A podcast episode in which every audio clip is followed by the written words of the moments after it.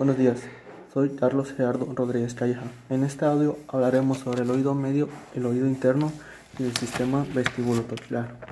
El oído medio está ubicado entre el oído externo y el oído interno. Se transforma en la cavidad timpánica y dentro de ella se encuentran los huesillos del oído, los cuales llevan por nombre martillo, yunque y el estribo. Al igual encontraremos unos músculos que ayudarán en la captación de las vibraciones. En este segmento del oído encontraremos una comunicación entre el, oído medio y la nasofaringe mediante la trompa auditiva. La cavidad timpánica tiene seis paredes, membranosa, laberíntica, carotoidea, mastoidea, tegmental y yugular.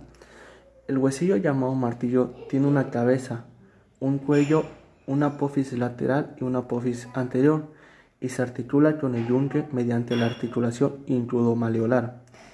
Por el yunque tiene un cuerpo, una rama corta y una rama larga y se articula con el estribo mediante la articulación intrudoestapedial. El estribo tiene una base, una rama anterior y una rama posterior. La base se articula con una ventana oval mediante la articulación tímpano-estapedial. Por otro lado, el oído interno está alojado en la porción petrosa del hueso temporal.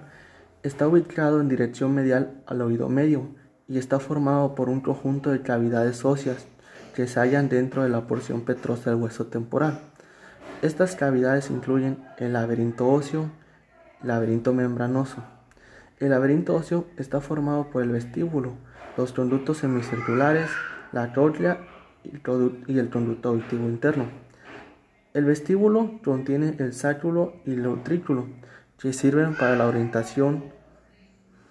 Los conductos semicirculares son tres y, y tienen una forma de herradura. Es un conducto anterior, posterior y lateral. La cóclea tiene una forma de cono, se divide en una rama vestibular que está superior un conducto coclear que está en medio y una rampa timpánica que está inferior. Esta se encargará de la audición. En el laberinto coclear también se encuentra el órgano de Corti, que es el que se encarga, de la audición. El sistema vestíbulo coclear, localizado en el oído interno, tiene tres funciones principales. El balance, el vestíbulo es el órgano primario del equilibrio la postura. La información vestibular que se recibe en el sistema nervioso provoca ajustes en la postura del cuerpo humano.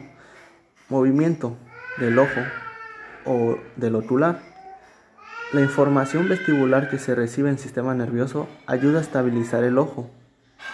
La cóclea tiene la función de transmitir las señales o sondas del oído interno hacia el cerebro y este los interpretará como sonidos.